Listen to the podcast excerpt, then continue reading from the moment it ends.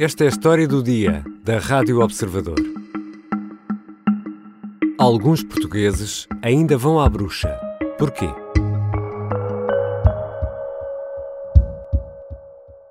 A mãe de Jéssica tinha problemas na relação com o companheiro, procurou ajuda junto da mulher que foi detida suspeita do rapto e morte da criança. A mulher terá vendido à mãe da menina umas mesinhas, umas rezas para lhe resolver a questão amorosa. Foi Junto à casa desta falsa ama, onde as pessoas nos confirmam que sempre que esta mulher, conhecida aqui como Tita, tinha dificuldades financeiras, recorria, a, digamos, a esses serviços, a, falava com as pessoas, dizia que podia tentar ajudar a resolver os seus problemas pessoais, a, por exemplo, através da bruxaria.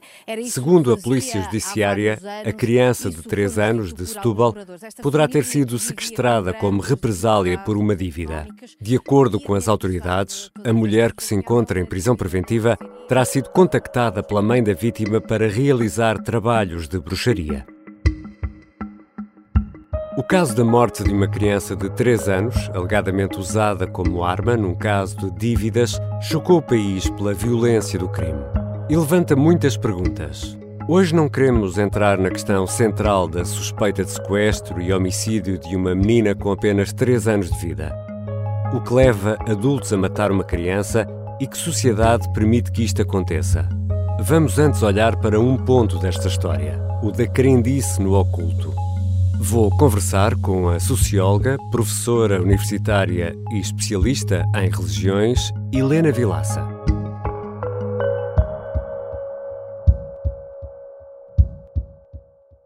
Bem-vinda, professora Helena Vilaça. Olá, Ricardo. Podemos fazer esta afirmação. O fenómeno das bruxarias e do oculto é transversal à sociedade portuguesa, em todas as classes, em todos os níveis de escolaridade? É transversal à sociedade portuguesa, embora tenha um peso maior em níveis de escolaridade mais baixos. Isto é, é impossível fazer de termos uma ideia concreta. Eu fiquei já surpresa por algumas observações que fiz há uns anos, em que vi pessoas com uh, aspecto de quem é de classe média e classe até média alta em determinados espaços. Ou seja, sente-se em meios socioeconómicos mais baixos, no entanto, não é um exclusivo desses meios. Sim, sim, sim, sim. E, e os praticantes, os alegados uh, profissionais, quem são estas pessoas? Uh, eu tive uma mestranda que fez uma tese sobre este fenómeno em 2010, aqui no Val do Sousa, uh, exatamente sobre a religiosidade popular, os novos contornos da religiosidade popular, e, e, ela identificou que maioritariamente são mulheres, são mães de classe baixa, Algumas, quando se dedicaram, perceberam que, uh, perceberam-se que tinham o dom, segundo as suas declarações, e, e abandonaram o seu trabalho profissional e, uh, e, e, apenas são domésticas e, ao mesmo tempo, têm o, o, trabalho, não é? Como, como bruxa ou como médium, ou seja, o que, o que quer que, que lhes chamem. Grande parte delas é casada com operários ou com aposentados e em termos de idades, vai dos 35 aos 70. Mas é sim, eu estou a falar de um estudo realizado nos conselhos do Val do Souza, não é? Não, não podemos generalizar isto a todo o país, é uma pena. Claro. A, a, a Paula Costa não ter continuado a trabalhar isto e, e, a, e a alargar, mas é um campo muito difícil porque é oculto. e algumas destas pessoas apresentam-se como professores ou mestres. Isto é uma, é uma tentativa uh, de dar aqui algum cunho de ciência a tudo isto. Há até quem fale nas ciências do oculto, não é? Uh, as pessoas evitam que lhe chamem bruxa no sentido que há um, um certo preconceito, uh, mas claro que do lado da procura é ir à, à bruxa que as pessoas uh, dizem, mas elas geralmente uh, dizem que são médiums, e aí podemos encontrar uh, médios, videntes, cartomantes, para psicólogos, terapeutas. Assumem Há, várias designações. É, é, assumem várias, várias designações. E há, e há, estudos, falou nesse estudo que citou, do Valdo Souza, há, há, então estudos sobre este fenómeno em Portugal? Há dados, há números? Uh, não, não, quer dizer, em termos gerais não há.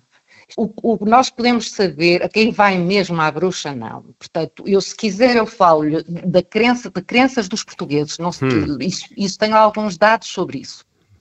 E, e, até numa perspectiva comparativa ao, ao, resto da Europa Ocidental. Vamos a eles. Portugal é o país mais religioso da Europa, com 83%, de, e depois a seguir vem em, eh, em Execo, Espanha, Irlanda Itália, tudo, tudo países católicos e mais do sul da Europa.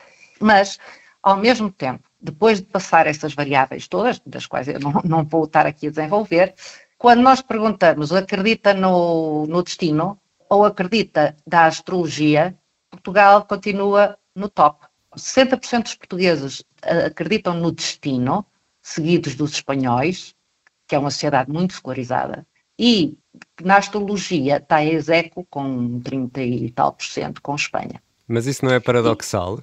É sim, isto é paradoxal para, o, para a pessoa comum, no sentido de para quem tem crenças e quem tem convicções ou não as tem.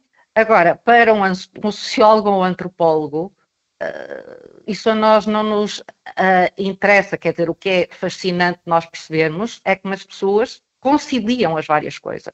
Por exemplo, há declarações de, de, nesse estudo que eu, que eu referi, em que as pessoas dizem uh, Deus é bom e, de, e, e, sabe que eu estou em sofrimento. Ele não se importa que eu vá procurar outras coisas.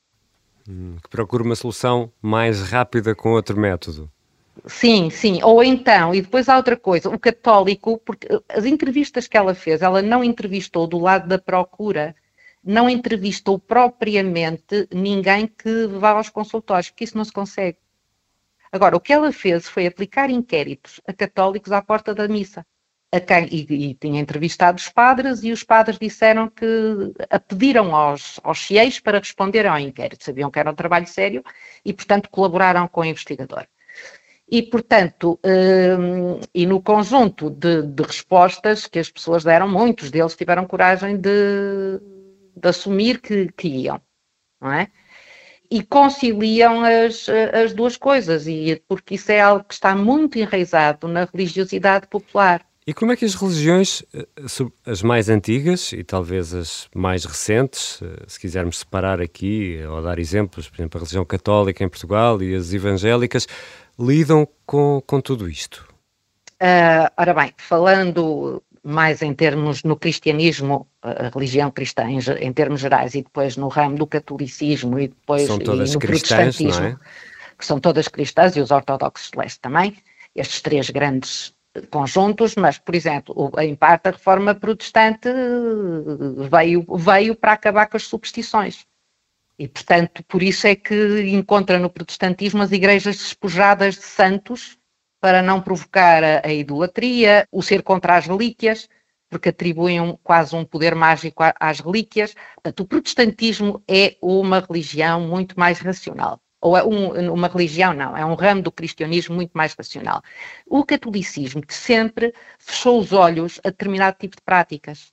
E, portanto, eh, há uma numa das entrevistas, do, ou até mais do que uma, os padres dizem a culpa também é da Igreja portanto, de ter permitido uh, essa, uh, um, esse sincretismo.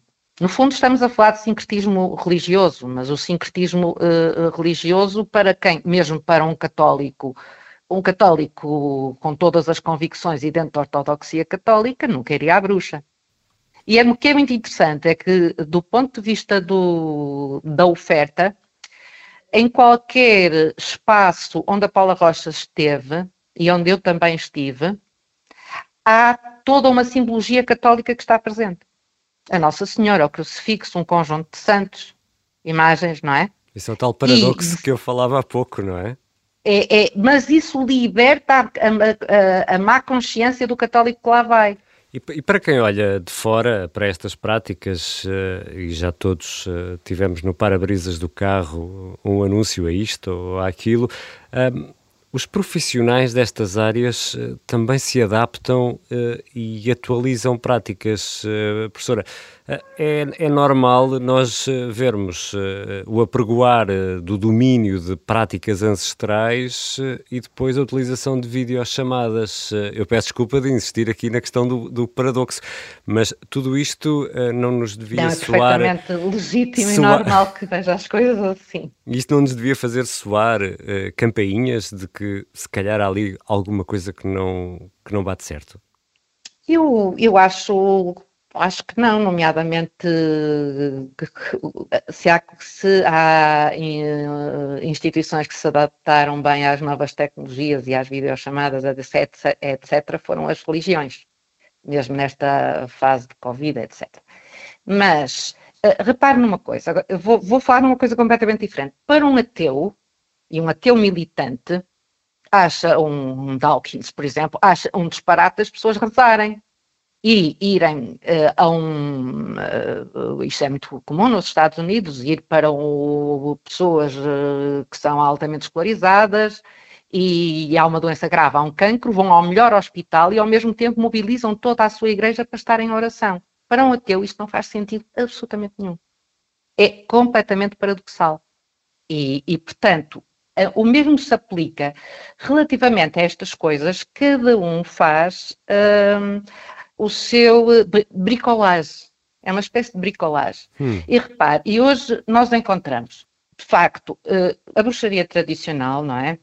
Com a talhadura, talhar determinadas doenças, a mediunidade, que isso é algo que a bruxa vai buscar, e essa expressão vai buscar aonde? Ao cardecismo, ao espiritismo, uh, ao mesmo tempo a cartomância, a cura, o exorcismo, mas, simultaneamente, a parapsicologia, portanto, que trata o paranormal.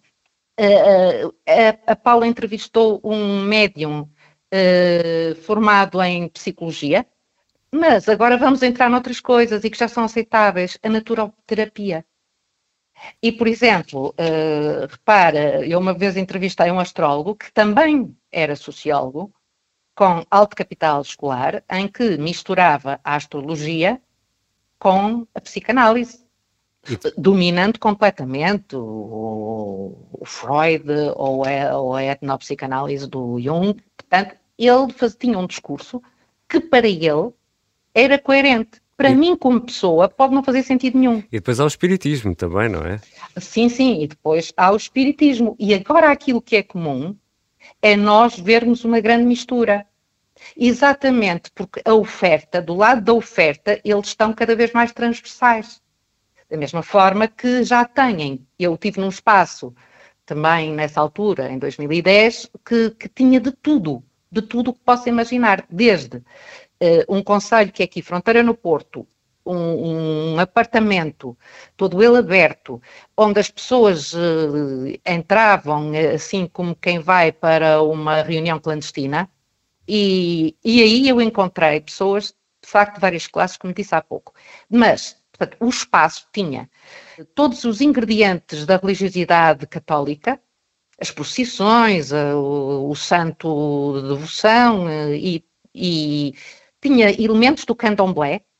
Uh, e depois a sessão foi uma sessão espírita. Mas antes de ser uma sessão espírita, houve uma lenga-lenga e houve também defumação do lugar uh, não permitiam que houve uma expulsão, ao mesmo tempo em que se expulsava o demónio do lugar. Portanto, eu vi ali uma, uma grande, grande mistura de tudo e de mais alguma coisa. E depois, à volta, fizeram o passo à volta de uma mesa. Enquanto, como no Espiritismo, só que o médium que dirigia a sessão, ao mesmo tempo ia bebendo vinho e deitou abaixo duas garrafas de vinho e depois foi chamando as pessoas, algumas que iam lá, e o que é que o farmacêutico te deu? Deu-te brufeno, isso, isso não presta para nada, tu vais é tomar isto. Há um que diz, uh, ah, claro que há coisas que são doença, mas se eu disser, olha, vai, tome isto, e não lhe disser, acenda estas velas, o que vai ter efeito é as velas e o objeto benzido que a pessoa leva para casa. E na prática, cada um acredita naquilo que quer, não é? Exatamente, exatamente. A questão da bruxaria, isto foi a reatualizado da bruxaria e visto que é superstição, eu que trabalho no mundo académico, de facto, hoje as pessoas não são religiosas, uh, algumas, uh, e dizem que são espirituais, ou são ateias, mas são capazes de dizer, ah, aquela pessoa transmite uma má energia, uhum. Não é que não diz, lança-me um mau olhado, está a ver? Uhum. São pessoas ateias a trabalhar em ciência. E há, e há, aquela, aquela frase, uh, eu não acredito, mas respeito, não é? Sim, isso, isso, isso também há. Portanto, e, e, aí tem a ver com a interrogação, com um certo agnosticismo relativamente a isso. Há uma coisa também que, que, que estes profissionais, chamemos-lhe assim, fizeram, muitos deles, é para abarcar exatamente classes sociais mais altas e mais escolarizadas, é eu sou espiritual, não sou religioso. Portanto, nós temos duas coisas ou aquele que mistura os ingredientes do, do, vai buscar ingredientes do catolicismo, que também lá estão presentes. E a, lá tanto está a Bíblia como está o livro de São Cipriano e tudo aquilo que eu referi há pouco. Mas uh, também há os outros que dizem eu sou espiritual, não quero nada com a religião, e aí já vão para a naturoterapia, uh, se for preciso falam no yoga, e, uh, ou em chácaras, no fundo, uh... no fundo adaptam, adaptam o cenário e adaptam a, a oferta de soluções que têm às pessoas que recebem para que essas pessoas possam ali encontrar respostas para os problemas que têm. É isso? Sim, é, e também sentirem-se, não, sentirem-se confortáveis com as suas convicções. Mas repare, eh, se é uma pessoa de classe média e que já não vai à missa, que talvez tenha batizado os filhos e, e pronto, e, mas é de classe média, é citadina, é urbana e, e portanto, uh, acredita na reencarnação, etc, etc. Portanto, uh, há especialistas ou profissionais, ou portanto, os bruxos de agora, que eh, jogam com, com, com, com essas crenças. Percebe? Também eles uh, criam um ambiente onde a pessoa não se sinta culpabilizada por estar naquele lugar. Professora, por tudo isso que está a dizer, uh, podemos concluir que os portugueses não vão deixar de ir à bruxa, porque não. há essa adaptação. Ah, e que continuam, uh, e não, não é só em Portugal, é muito comum uh, numa vertente mais popular no sul da Europa, mas existem muitos outros lados do mundo, uh, outros tipos, as crenças vão se reatualizando e, portanto, uh, e a religião vai se transfigurando e adaptando a esta fase da modernidade. Muito obrigado, professora Helena Vilaça. Nada, foi um prazer. Helena Vilaça é professora na Universidade do Porto e há muito que se dedica à investigação na área das religiões. Orientou uma tese de mestrado sobre as crenças populares. É socióloga e tem obra publicada sobre esta matéria. Esta foi a história do dia. A sonoplastia é da Beatriz Martel Garcia, a música do genérico do João Ribeiro. Eu sou Ricardo Conceição. Até amanhã.